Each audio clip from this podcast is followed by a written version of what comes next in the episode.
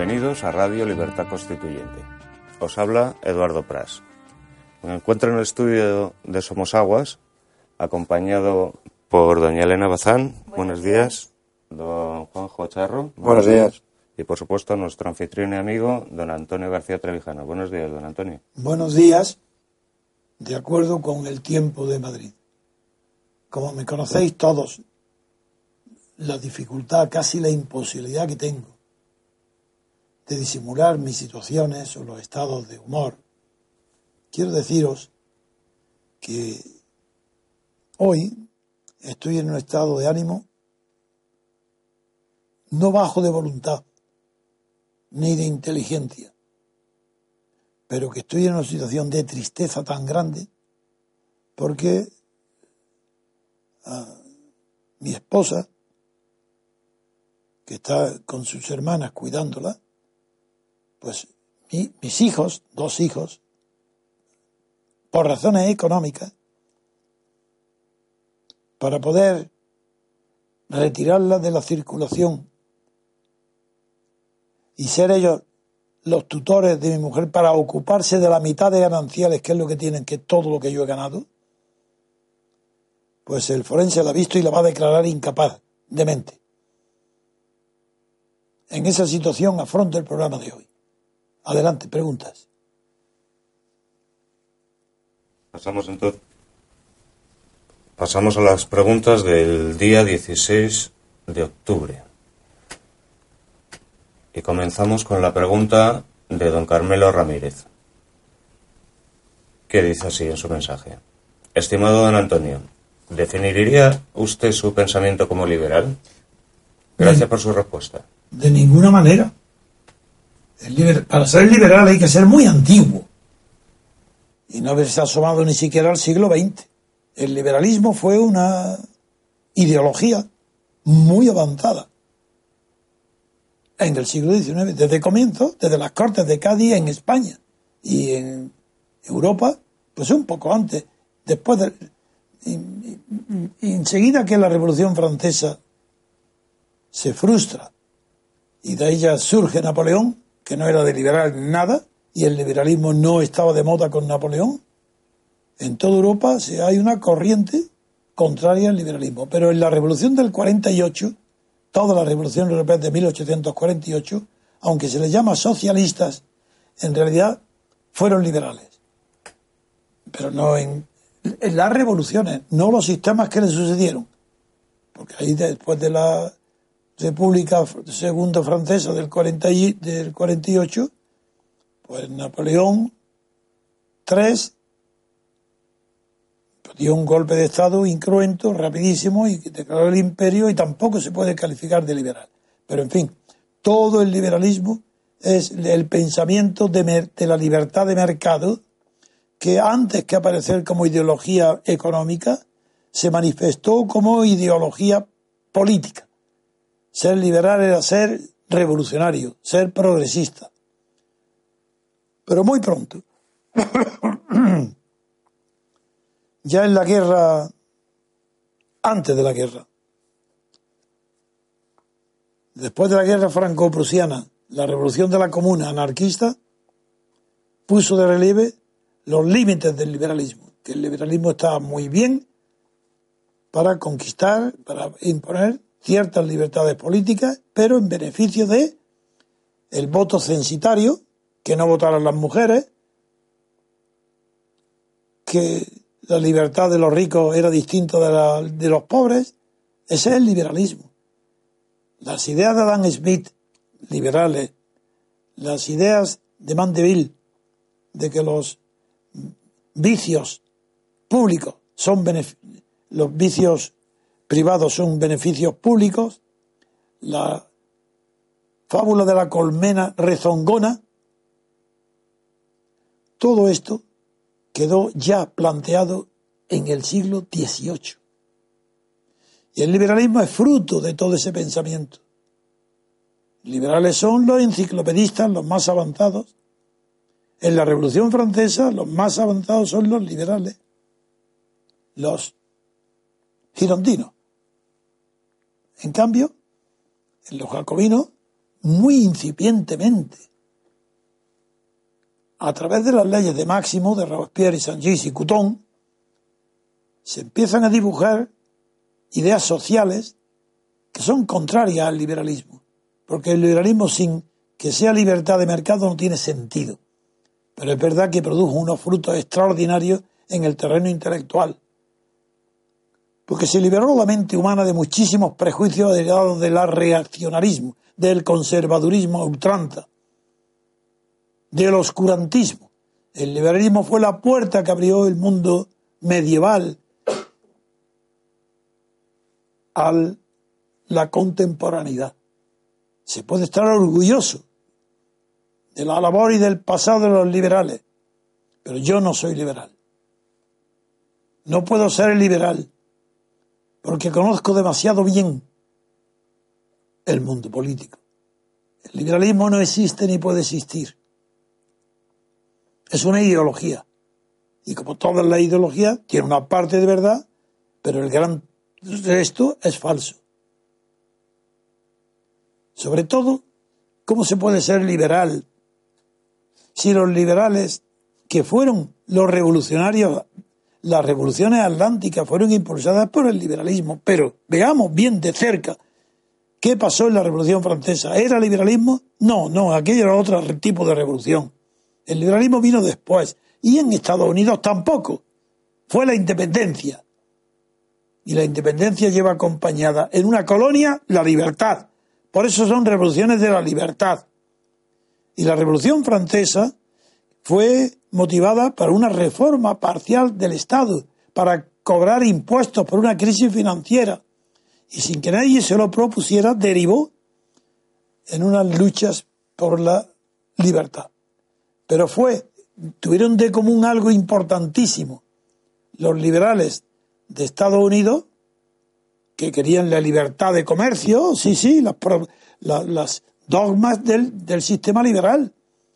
Con también con, con Francia también los liberales, ¿qué tenían de común? Que ambos descubrieron por necesidad la separación de poderes. Y desde el momento en que aparece en Estados Unidos la separación de poderes con la segunda constitución, y en Francia, en la Revolución Francesa, en la Asamblea Constituyente, mediante una mentira colosal, huye Luis XVI a Varennes. Lo descubren, lo traen prisionero a, París.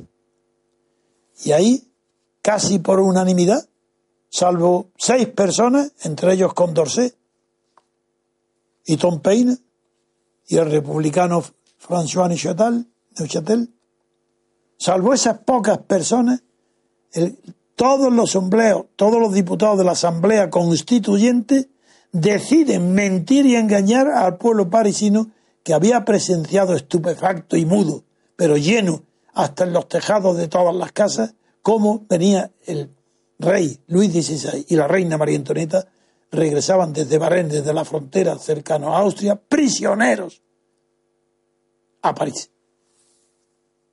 Entonces la Asamblea Constituyente hace una gran mentira ¿Para qué la hace? Porque ellos, si se descubre, si confiesan que el rey ha huido, tienen que fusilarlo, tienen que matarlo, tienen que mandarlo a la guillotina, perdón. Y desaparece el sistema en el que ellos estaban ya sentados como diputados. Tienen que mentir para conservar sus puestos, para seguir sentados en, la, en el honor de los sillones de la Asamblea Constituyente. Para eso mienten, para salvarse a ellos. Una mentira escandalosa. Pues bien, Gracias a esa mentira escandalosa, se aprueba, el rey aprueba, retira los vetos que tenía y se aprueba una constitución con separación de poderes. Amigos, ya no es solo liberalismo, ya es como en Estados Unidos. Se llegó a la separación de poderes y sin saberlo inventaron la democracia. Solo Hamilton se atrevió a llamarle aquello democracia representativa. Solo él, una sola persona, sabía la naturaleza de lo que estaban descubriendo más allá del Atlántico. Pero este lado del Atlántico, aproximadamente menos, 10 años después, menos, apenas 10 años después, pasa lo mismo, resultado, pero por otras causas, por otros procedimientos.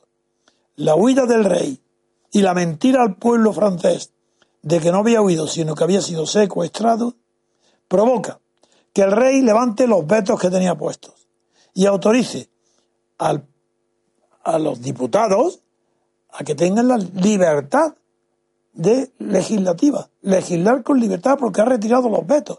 Pero el rey continúa designando al gobierno, es decir, separación de poderes, la monarquía constitucional. Se inventa diez años después que la República Constitucional de Estados Unidos. Con eso está dicho todo por mi parte. Yo no soy liberal porque soy demócrata, porque el liberalismo no descubre ni quiere la separación de poderes. Y yo soy un demócrata integral, sé sus orígenes, sé el camino hacia dónde va, sé los principios en que se funda, y no son solo los del liberalismo, es un paso adelante más. El liberalismo aporta algo que nunca se olvidará, la representación política en el mundo moderno. Sí, aquella y creación tan grande de Marsilio de Padua, intelectual del siglo XIV, del siglo, sí, del siglo XIV, eh, eso en, en, el mundo actual, esa es la representación que está incorporada a la democracia representativa, pero de ningún modo a los sistemas que no son democráticos. Ahí, salvo el parlamentarismo inglés y el Estado no de partido, el Estado singular francés, digo singular porque no hay nombre genérico que lo califica porque es único en el mundo. El parlamentarismo lo representa el Reino Unido. Liberalismo puro, con intervenciones sociales de la sociedad fabiana traducida en el liberalismo. Pero el liberalismo es el pensamiento y la cultura del Reino Unido, anglosajona. Sistema político democrático es Estados Unidos. Y en el continente europeo no hay verdadero liberalismo. Porque a diferencia, eso está clarísimo en quien haya leído y conozca la obra de Benjamin Constant.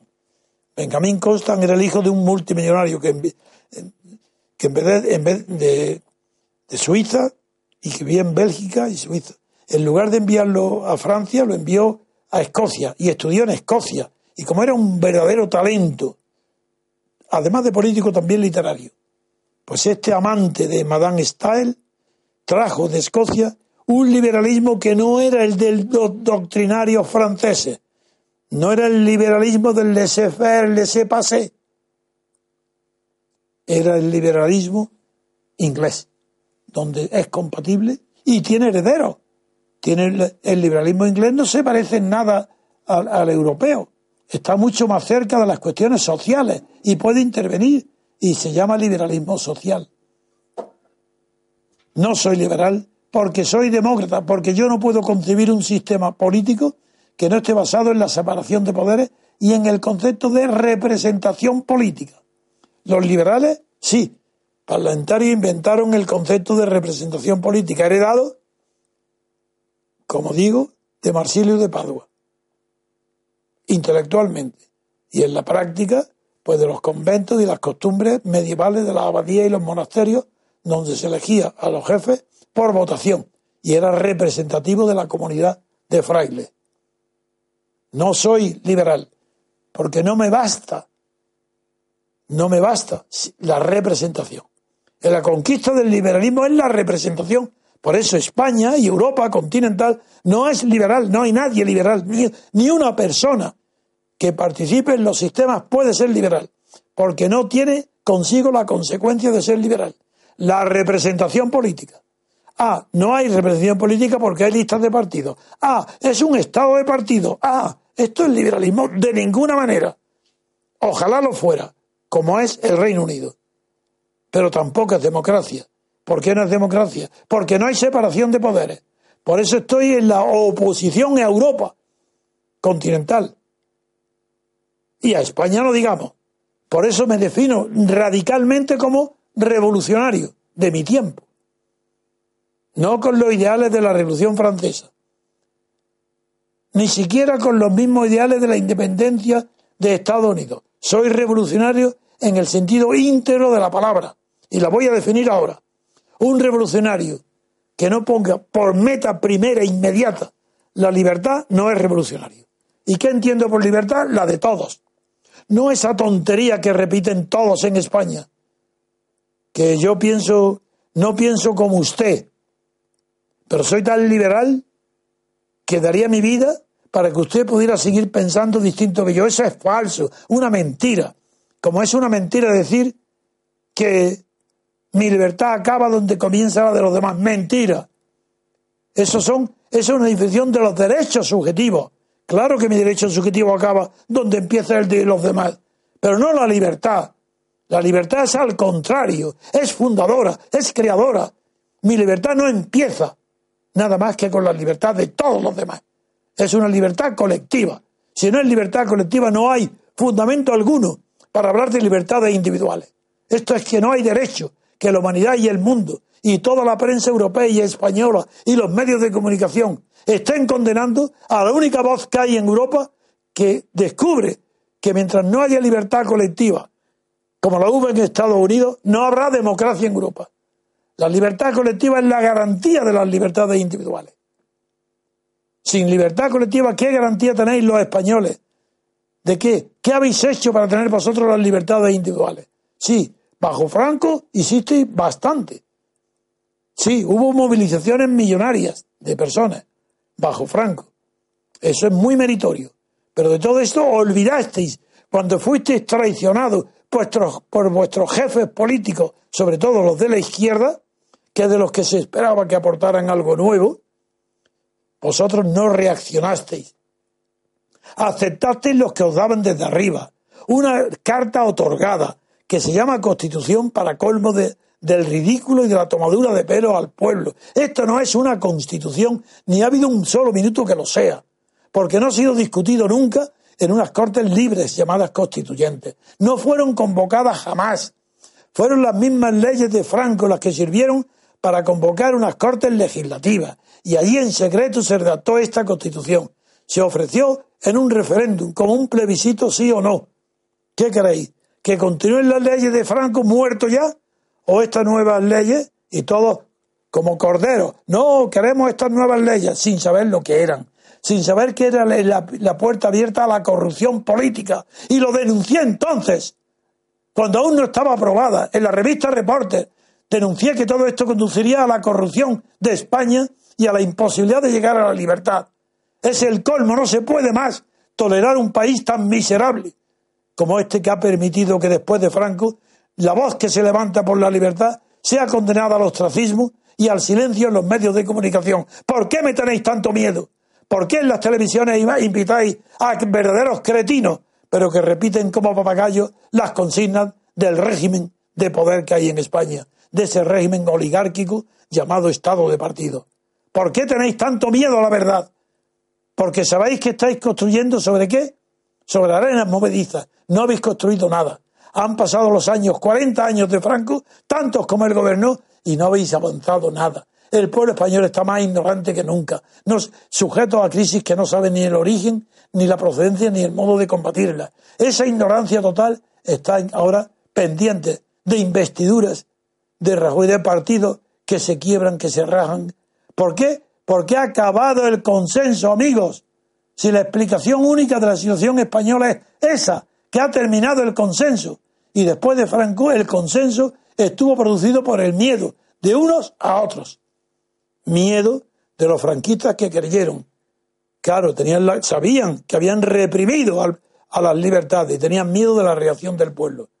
Y los dirigentes del pueblo entre comillas dicho, dirigentes, porque dirigir no dirigían nada, tuvieron miedo de seguir con eh, que el, régimen, los herederos del franquismo, continuaran con la represión de la oposición. Y ambos miedos se unieron en un consenso y silbaron todos juntos durante la noche para disimular su miedo. Y estamos en esa noche. De esa noche aún no ha llegado la madrugada, pero todos continuáis silbando.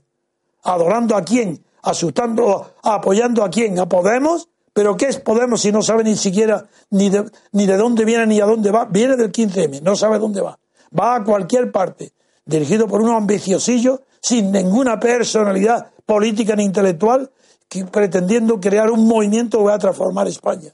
Los va a transformar a ellos, metiéndolos en el callejón sin salida de la corrupción. Pasamos entonces a otra pregunta. Esta pregunta nos, la hace Francisco el día 17 de octubre y dice, ¿es posible que dentro de X años, en una futura república constitucional, sea posible crear una nación entre España y Portugal si ésta está aprobada por el pueblo mediante votación? Que yo sepa, ya hay un movimiento social por esta unión llamada llamado IBER. Y aquí termina. ¿Qué, ¿Cuál es su criterio, don Antonio? Bien. Mm.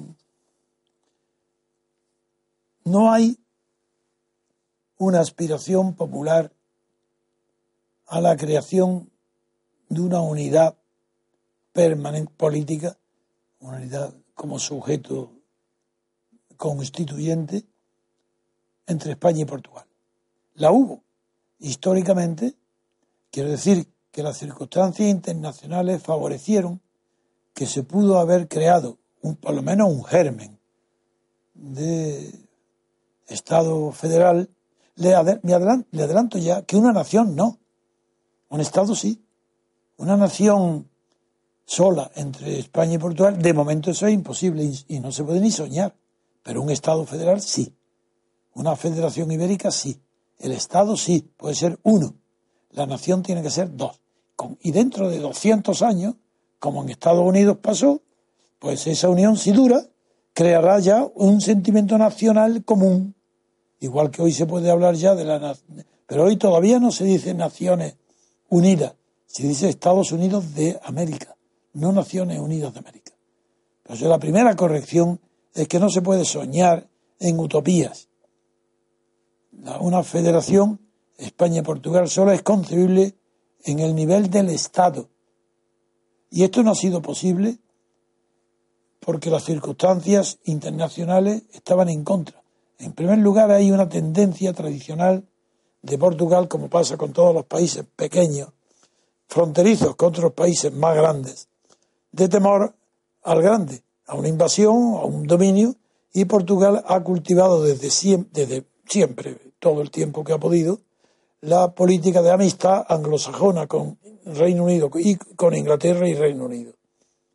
España, en cambio, ha cultivado, siguiendo también una larga tradición de tener alianza en los no fronterizos, ha cultivado la tradición de amistad con Alemania.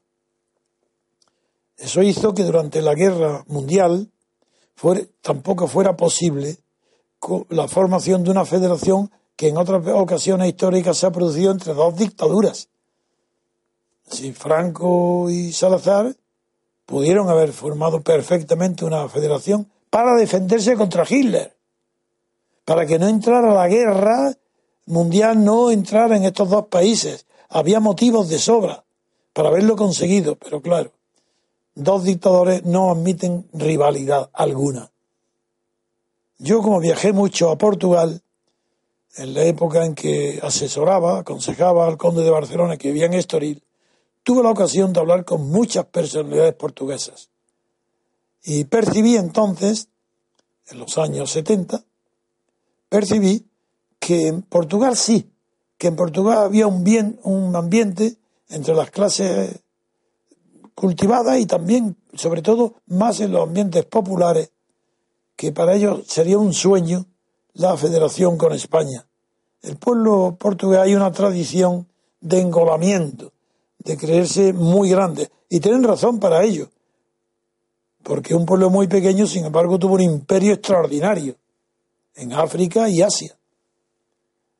Y Brasil, no digamos. Así fue uno de las grandes, grandes potencias coloniales imperiales. Fue un imperio. Como España. Es más, en el Tratado de Tordesillas, el Papa señaló el reparto de América entre España y Portugal. Pero no fue posible. Pero noté en aquel yo viaje que en el pueblo portugués era muy sensible y como era, yo digo, con una tendencia al engolamiento y a la creencia de que son grandes y tienen motivos para creerlo, por ejemplo, en la, figuraros, un pueblo tan pequeño dueño de aquel imperio, pues tienen motivos para estar orgullosos y, creídos que tienen una potencia colosal. Pues bien, cuando se habla para ellos de fútbol, Pues si, si el Benfica se uniera, se fundiera en un solo club con el Madrid, dice se acabó, eran los, los, mejores, el mejor equipo del mundo de todos los tiempos y nadie puede respirarle. Cuando se hablaba de una federación España y Portugal, lo mismo. El pueblo portugués llano, bajo, reacciona con el mismo orgullo. ¿Cómo? Los primeros del mundo, seríamos el primer estado del mundo, la primera potencia del mundo, porque el portugués tiene en la boca enseguida el mundo. Bien, eso hoy no es posible, porque la condición sine qua non para que se forme una federación o es una dictadura o es una desmembración de un imperio unitario que se desmembra como Brasil en estados federales, en un estado federal, pero hoy no hay condiciones para ello. Y la única condición posible para favorecer, facilitar y adelantar esa maravilla que sería una federación de estados entre la nación española y la nación portuguesa distintas, afortunadamente, porque es preciosa esa diferencia. Lo único sería con una verdadera revolución política de la libertad en ambos países, antes que en el resto de Europa continental, dominada por la oligarquía, como está en España y Portugal también. Eso es lejano. Pero si España conquistara la libertad política colectiva, el pueblo portugués, invitado por la libertad política española, acudiría en masa a formar una federación ibérica. Porque una capital de Iberia, en Lisboa, de cara al Atlántico, a Brasil, América del Sur, ofrecería un panorama político y económico superior o igual al que hoy ofrece la Unión Europea. Algo extraordinario. Eso sería un sueño de belleza. Una unión de España y Portugal en la libertad política colectiva sería la puerta abierta a la influencia de España y Portugal en el mundo, a través de su influencia en toda la América Latina. Eso sería un sueño. No puedo decir más. Pero hoy está lejano. Hoy es una. La siguiente pregunta nos la envía también Francisco y dice lo siguiente. Empieza a leer. Si por algún caso en unas votaciones el 75% del pueblo no vota, como usted propone, al día siguiente, ¿qué pasaría? Yo creo que el poder seguiría reclamando el poder y se seguiría contando el 25% restante de las votaciones para formar gobierno. ¿Cómo se impediría que fuera así? Le animo a usted a que vaya a televisión y se haga notar, se dé más presencia pública, que creo que hoy en día, tal y como están las cosas, no le cerrarían las puertas. Y es más, le animo a reunirse con Pablo Iglesias y le dé una palmada en la espalda, dice Francisco. ¿Qué criterio tiene usted al respecto, don Antonio? Muy bien. Son varias preguntas en una sola. Tres preguntas. La primera es qué pasaría si al día siguiente de que el pueblo español en unas elecciones como las actuales, es decir, legislativas, pero que en realidad son para designar el gobierno al jefe de la lista ganadora, ¿qué pasaría al día siguiente? Pues nada. Jamás he pretendido que pase algo. Sé perfectamente, conozco la historia. Sé lo que pasa cuando hay una abstención abrumadora. Al día siguiente no pasa nada. Pero, justamente, porque no pasa nada, se está preparando el, camino directo e inmediato para que muy pronto pase algo extraordinario. Porque no pasa nada. Es anormal por completo que no pase nada. Es anormal que el gobierno no dimita. Y como es anormal, ya se está preparando el camino para que en muy poco tiempo pase algo extraordinario. ¿Por qué no pasa nada al día siguiente? Por el cinismo de la clase gobernante. Todos los partidos, sobre todo cuando son estatales como ahora, en toda Europa, no se conmueve, ningún partido se conmueve por los acontecimientos políticos de las muchedumbres el que está en el poder, que es la pregunta, ¿cómo va? No dimite, no se da por aludido. El que está en el poder con un 25% de los votos y a su favor con un 15%, por ejemplo, pues con el 15% tan pancho, tan tranquilo, presumiendo del éxito que ha ganado las elecciones. Y se presentará como Rajoy ahora, soy el ganador de las elecciones. ¿Quién va a discutir que mi triunfo es mío? formará gobierno. No pasa nada. Y el que crea que soy tan estúpido, tan utópico de creer que las elecciones, la abstención va a producir la caída inmediata del gobierno está equivocado. Conozco la historia y conozco la psicología humana, conozco la psicología de las masas y mucho más que ella. Conozco la psicología de los poderosos, del poder. No pasa nada. Pero amigo, como no pasa nada, el pueblo de repente descubre lo que lleva 30, 40 o 50 años sin percibir, sin darse cuenta. Y es que si no vota a nadie, muy poco, esto un 25, no pasa nada. Los políticos continúan gobernando como si hubiera votado del 100%. Y entonces los votantes se dan cuenta y dicen, pero ¿esto qué es? ¿Cómo es posible? ¿Pero qué no dimiten? Pero si solamente lo ha votado ni un 25 y los que están en el poder han conseguido el 15% de los votos, ¿cómo pueden seguir ahí? Pues sí, ahí despierta la conciencia. Y al despertar la conciencia se agudizan los sentidos.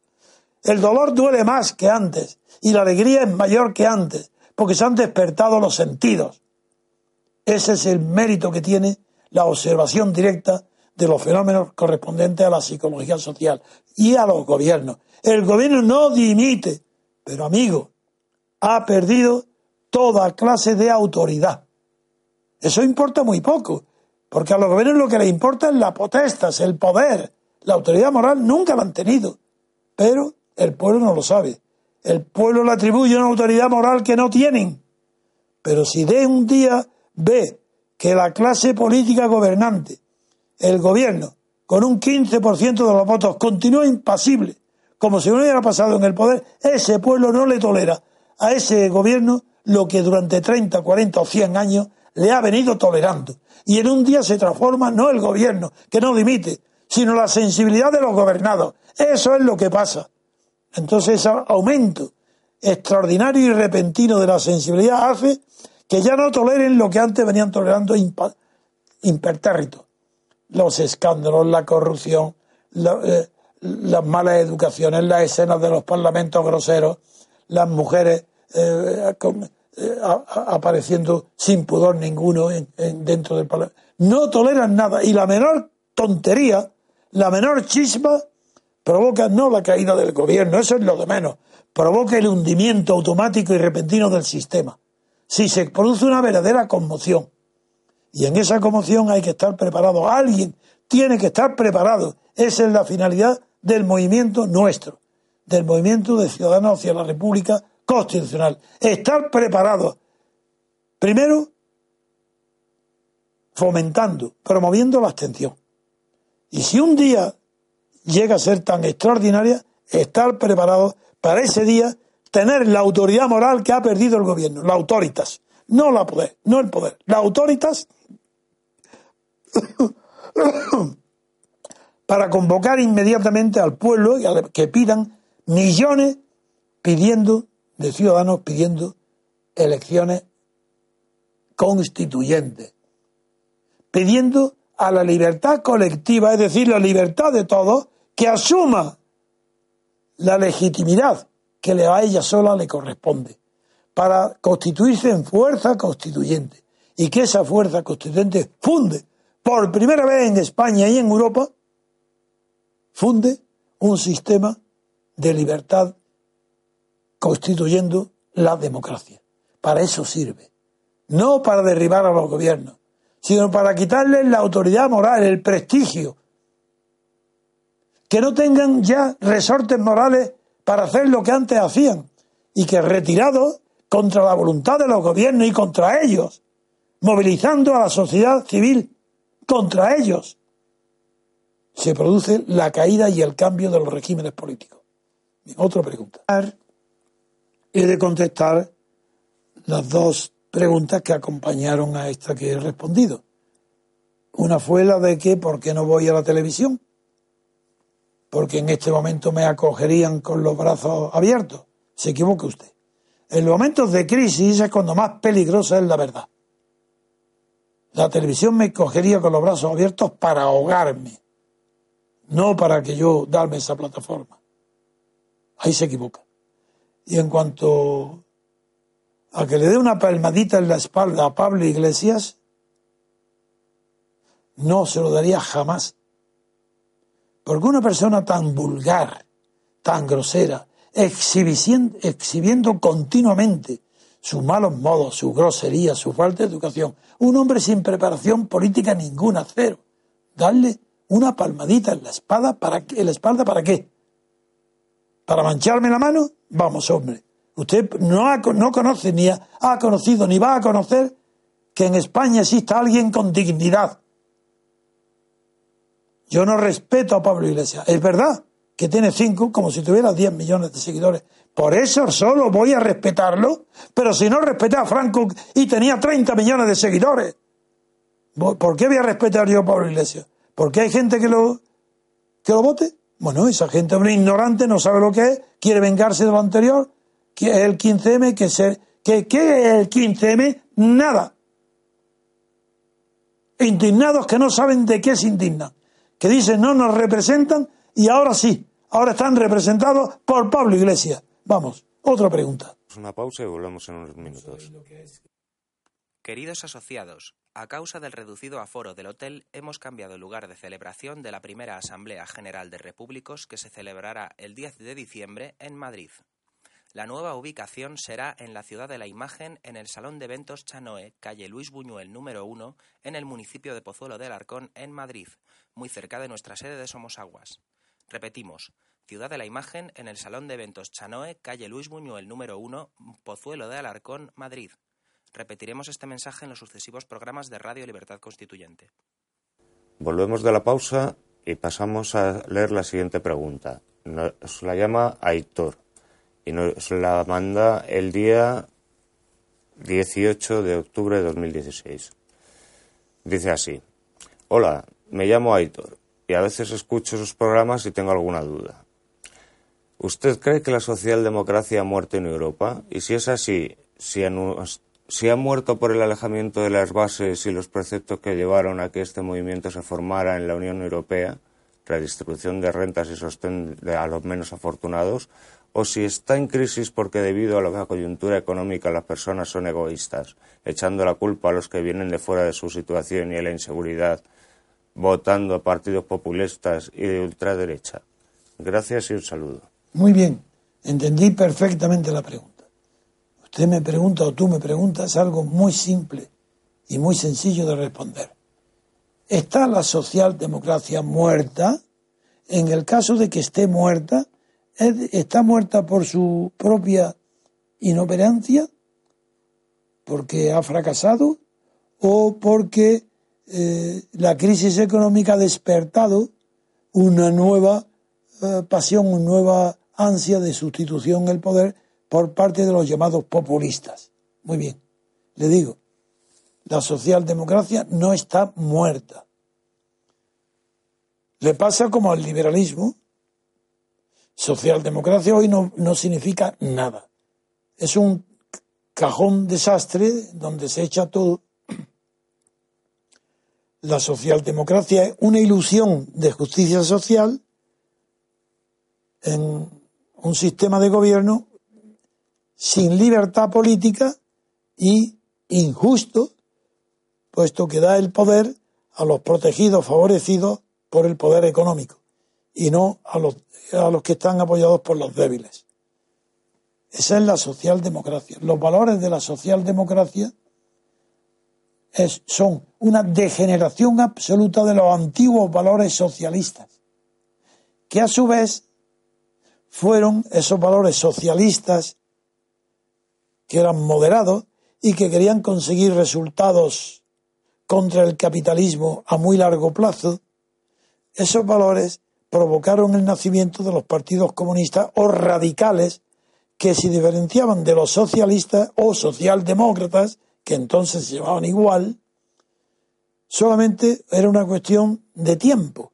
El comunista quería inmediatamente una revolución, que tardara, empezarla, aunque tardara meses, días, años, pero a la vista a corto plazo, mientras que los partidos socialistas planteaban reformas que duraran no se sabe el tiempo porque estaban los resultados puestos en las calendas griegas, es decir, nunca.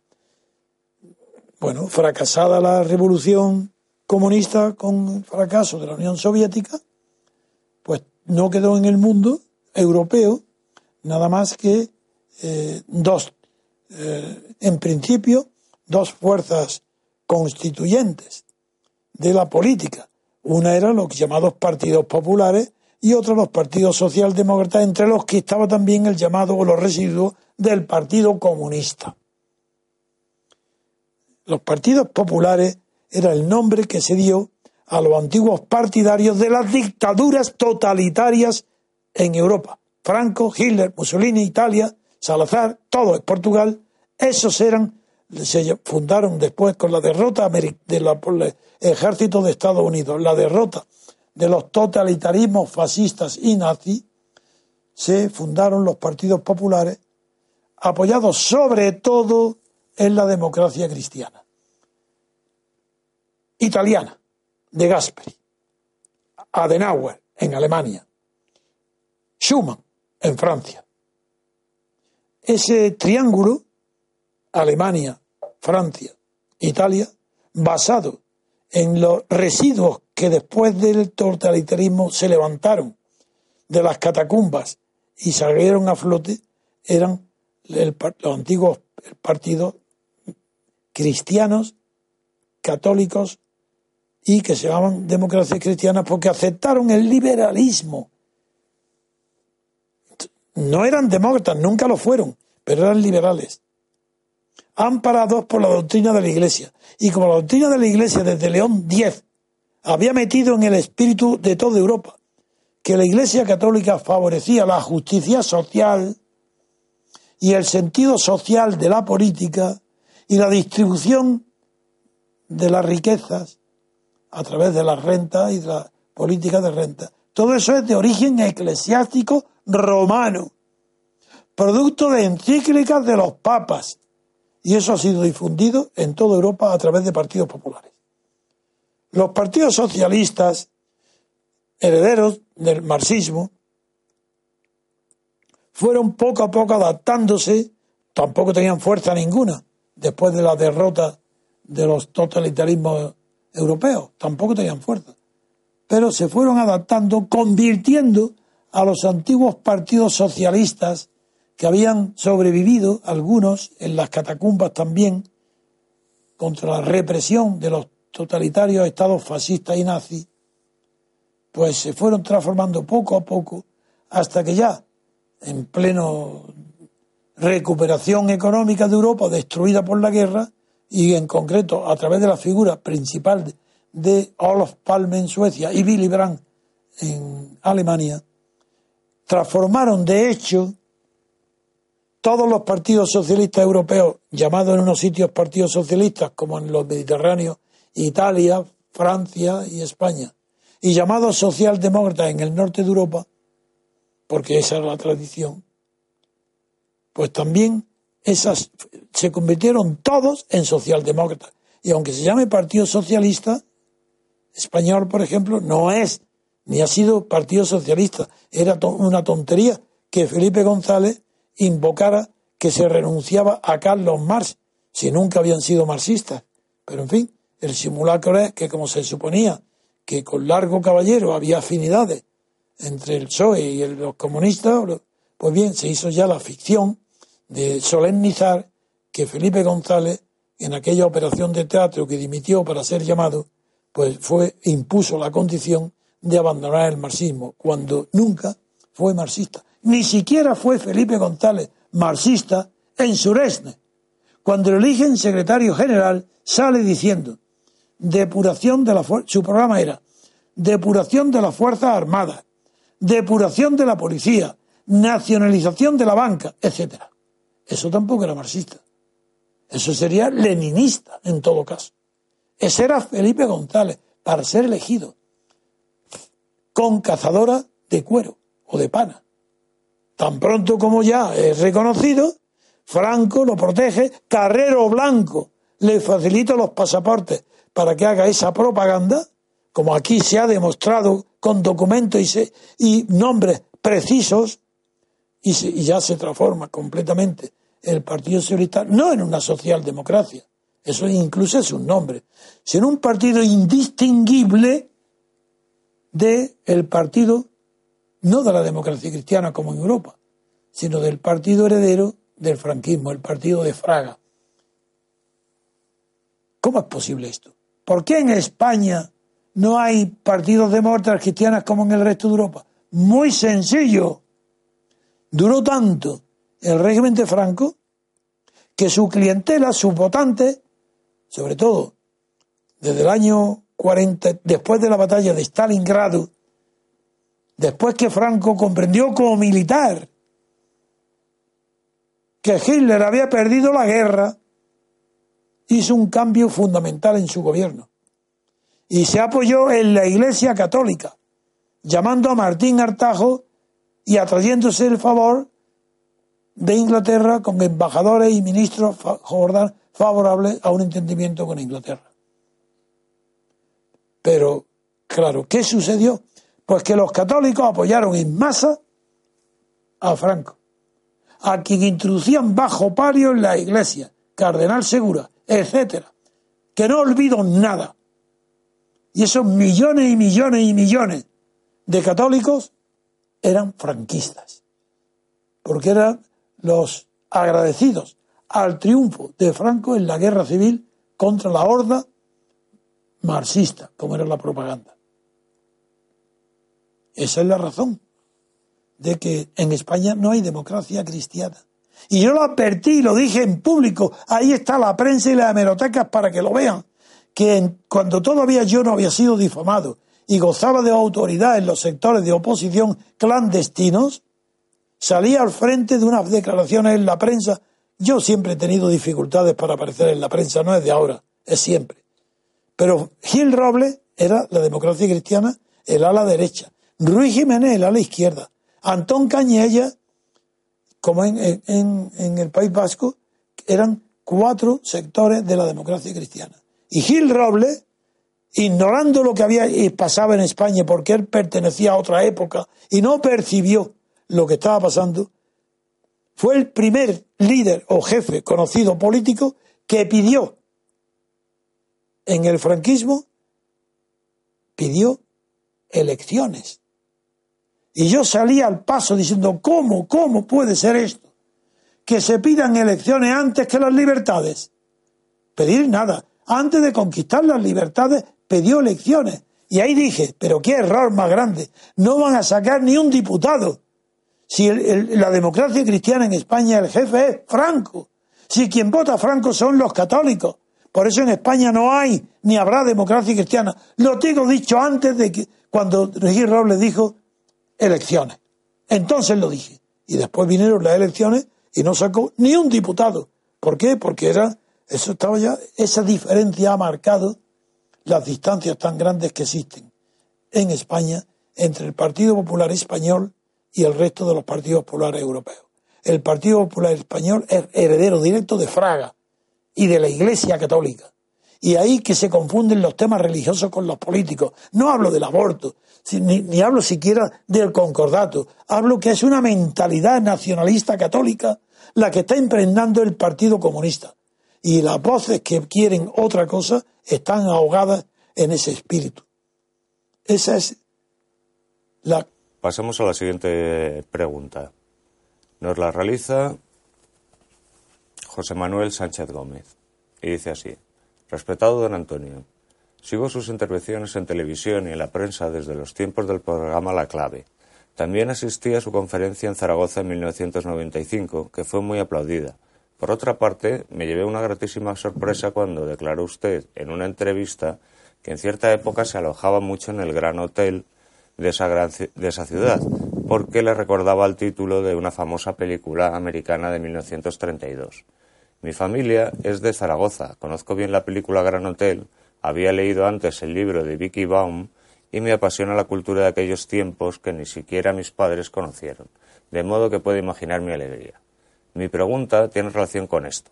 Pensemos unos instantes en los Estados Unidos de los años 30, con sus instituciones políticas ya muy consolidadas y sus innumerables ciudades y su heterogénea población. Comparemos su modernidad de entonces con el viejo mundo europeo. ¿En qué medida la democracia determina la cultura de un país? Muchas gracias por todo lo que aprendemos con usted y, buena salud.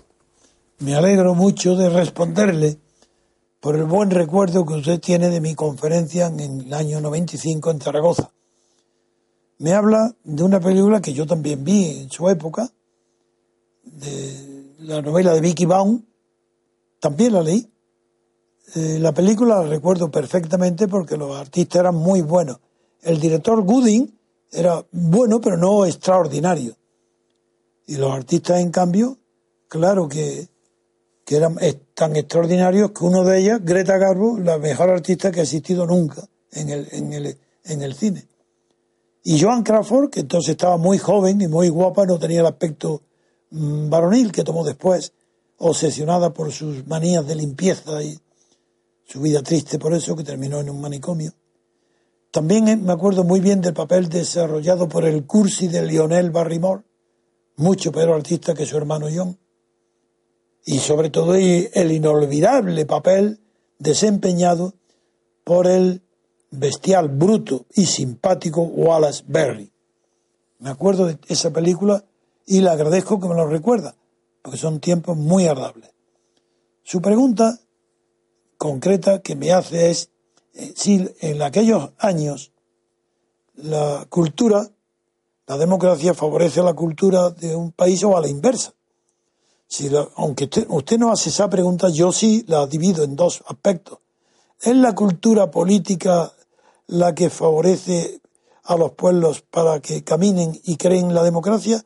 ¿O es la democracia la que abre la cultura política de la libertad?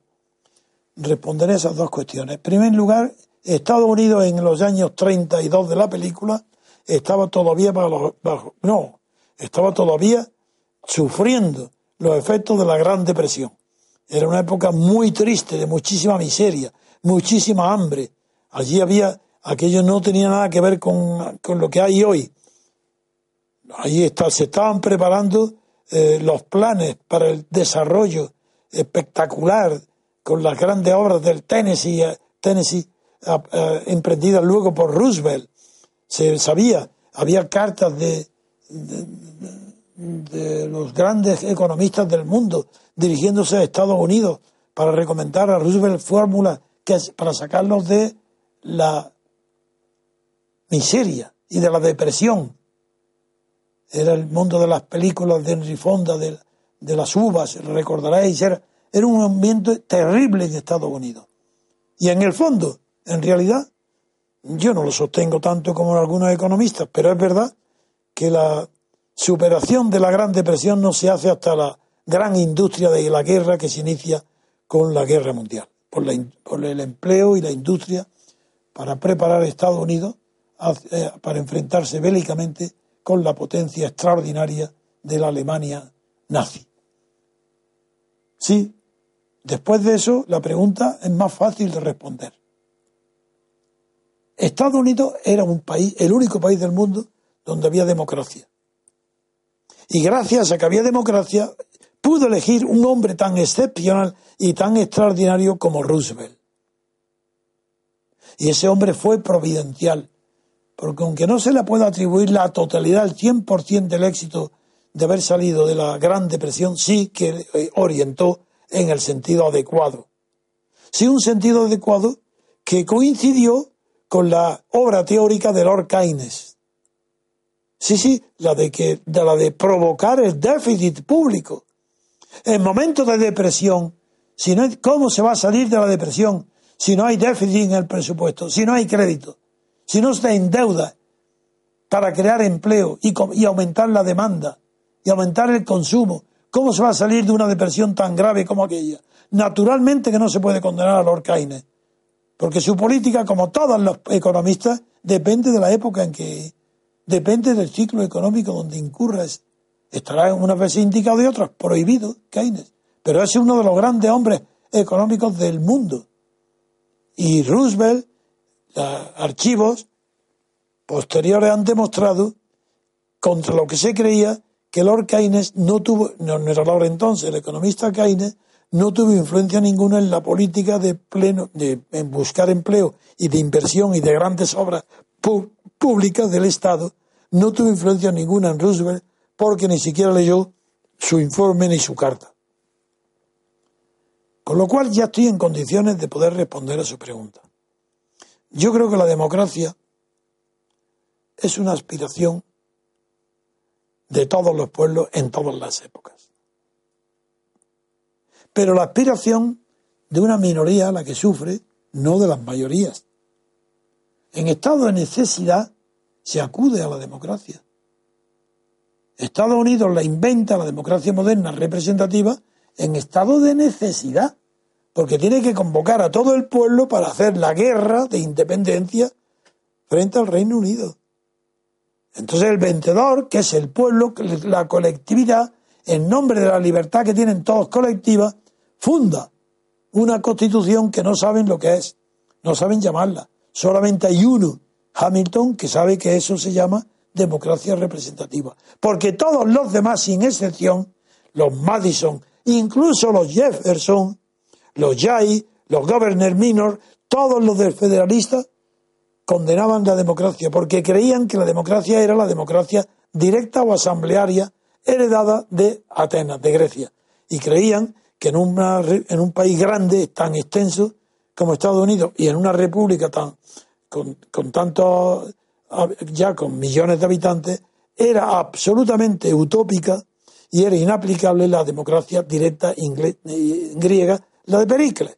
Lo que hoy ha hecho creer a los indignados del 15M que Pablo Iglesias representaba. Sí, sí, los círculos de esos son los que hoy están condenados por Pablo Iglesias, porque le ha servido eso de trampolín para obtener votos y meterse en el Parlamento. Democracia directa en Podemos de ninguna manera, más elitista que ninguna, puramente dictatorial. Ahí no hay más que un caudillo y no hay más que dos personas que, que se diriman el poder que es Pablo Iglesias y Rejón. Y en esa batalla la tiene ganada Pablo Iglesias. El otro es un medroso, no tiene voluntad, no tiene carácter, no tiene fuerza, lo hunde.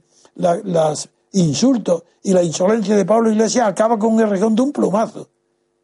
No, la pregunta que me hace es distinta. ¿Está el fundamento de la democracia en la libertad política? ¿O en la sabiduría de ciertos hombres políticos. Rechazo la teoría elitista de la democracia. La democracia está exactamente en la colectividad del pueblo que ante estados de necesidad o ante estados de plena conciencia porque sale de una dictadura y no quiere volver a ella, o porque después de un periodo ya largo de oligarquías corruptas comprende que la única salvación que tiene es recurriendo a algo que ya se conoce, antes no se conocía. Cuando se inventa la democracia moderna en Estados Unidos, no se sabía lo que era. Era un misterio, era una aventura, era un peligro, no se sabía lo que iba a pasar. Pero el éxito que ha tenido es tan grande que ya no hay camino en el mundo distinto que sea parte de la libertad. No hay ningún camino feliz Solamente se puede los pueblos estar agarrados a la libertad. ¿Y la qué es la democracia?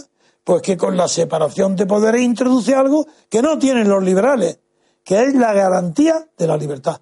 La democracia es garantía institucional de la libertad. ¿Cómo? Y también garantía de la honestidad. ¿Cómo? Pues con la división y separación de poderes. Allí donde hay un poder, dividirlo, separarlo y poner a personas enfrentadas en sus ambiciones, para que nos dejen dormir a los hombres o a las personas que no tenemos ambiciones de poder sobre otros. Y como es inevitable en la naturaleza humana, esas condiciones de ambición de poder, pues hay que saber tener un sistema para que los ambiciosos vigilen a los ambiciosos. Separación de poderes en origen, no de funciones, como Franco o como ahora, donde no hay separación ninguna de poderes, ninguna. Ahí tenéis la prueba. Estáis eligiendo quién, votando a quién, a Rajoy para qué. A Rajoy no. Estáis buscando, creéis, diputados al Parlamento, estáis eligiendo diputados al Partido Popular, al Partido Socialista, a Podemos, ¿para qué? Para elegir a esos diputados, mentira. Estáis eligiendo al presidente del gobierno, de manera indirecta. Ese es el problema de la investidura. Eso no hay separación de poderes, hay fusión de poderes. Porque en España la verdad es radicalmente distinta de lo que se dice. en España, quien hace las listas electorales es el jefe de partido cuando y lo somete a votación. El pueblo vota unas listas. La mayoritaria entra en el Parlamento y es la mayoritaria. Y todas las listas en el Parlamento tienen la obligación de votar con disciplina de voto a lo que diga el jefe que lo ha puesto a cada uno en su lista. Luego, no es que el, Parlamento elija al presidente del gobierno. No, no, es que el presidente del gobierno ha elegido la lista vencedora del, Parlamento. Como todos los partidos eligen la lista. El gobierno elige a los diputados que están en, en, el, Congreso, en el Parlamento, con la obligación de votar en agradecimiento al jefe que la ha puesto en la lista.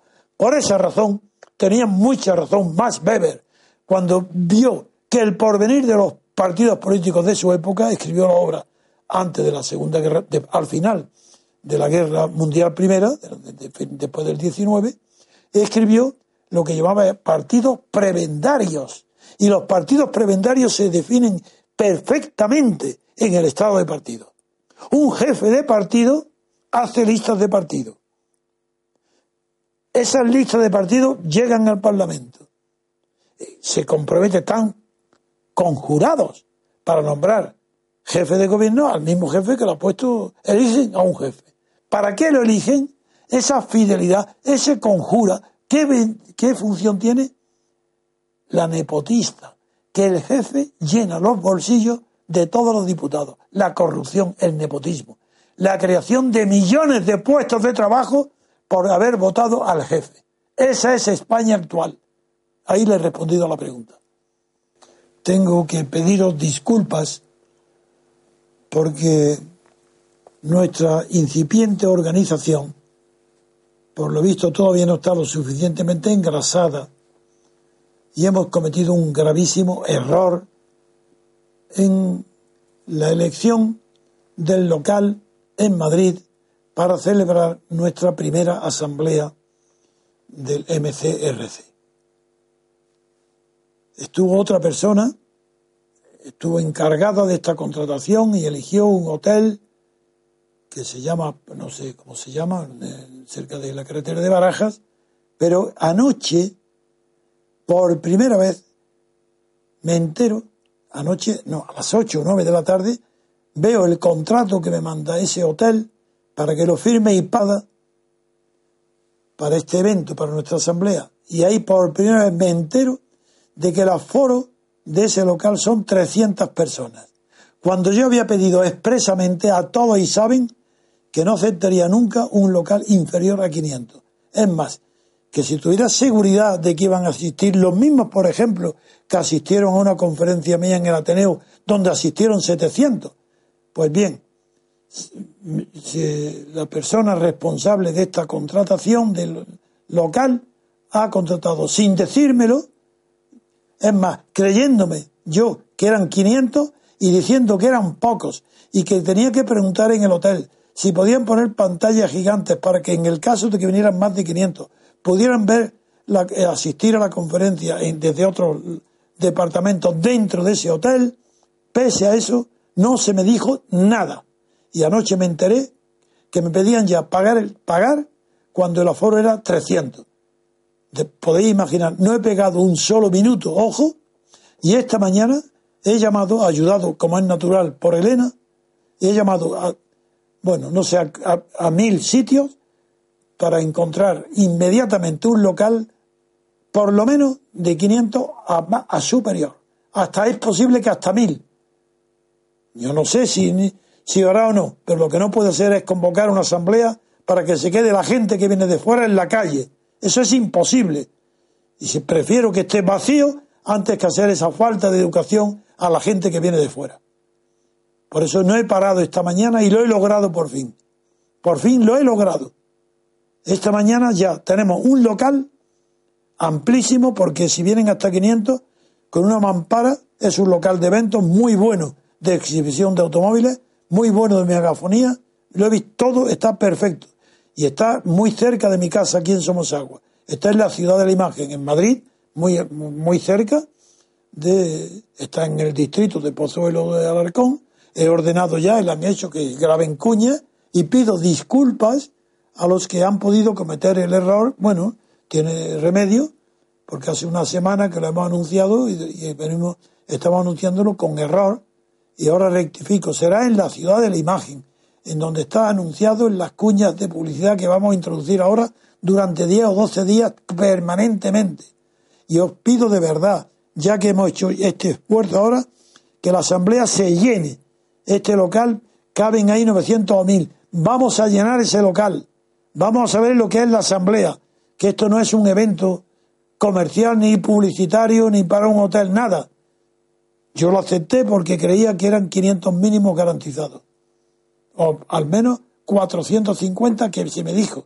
Literalmente, quien me ha ofrecido el contrato, se ha encargado en nombre nuestro, me dijo entre 450 y 500. Y a esa misma persona le pedí que hablara con el hotel para ver si podía extenderlo a mayor capacidad en otras salas, pero con pantallas gigantes de televisión. Gracias, pido disculpas a los que se hayan, no hay daño ninguno porque estamos a tiempo. Repetiremos estas cuñas durante 10, 15 días y después ya solamente anunciaremos el nuevo local en la ciudad de la imagen de Madrid, al lado de casa, aquí al lado de, vuestra sede social, que es la mía, la de el MCRC, aquí en Somosogos, muy cerca. Y además un buen sitio para aparcamientos, restaurantes, descanso, es un sitio desahogado donde se podrá estar con más tranquilidad que los alrededores del hotel, que no había posibilidad de estar ahí. Como habrá un, además un tiempo de descanso entre eh, el horario de la mañana y el horario de la tarde, pues eh, más motivo para estar alegres de que ya tenemos por lo menos el local asegurado y ahora también tendremos pronto la persona que se encargue de la dirección de esta eh, asamblea, que será una persona especializada en reuniones, eventos, como se llama hoy, de este tipo. La tendré hoy mismo, estará ya eh, asegurada su dirección.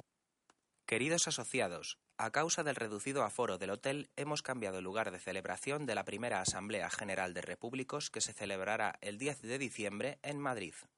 La nueva ubicación será en la Ciudad de la Imagen, en el Salón de Eventos Chanoe, calle Luis Buñuel número 1, en el municipio de Pozuelo de Alarcón, en Madrid, muy cerca de nuestra sede de Somosaguas. Repetimos, Ciudad de la Imagen, en el Salón de Eventos Chanoe, calle Luis Buñuel número 1, Pozuelo de Alarcón, Madrid. Repetiremos este mensaje en los sucesivos programas de Radio Libertad Constituyente.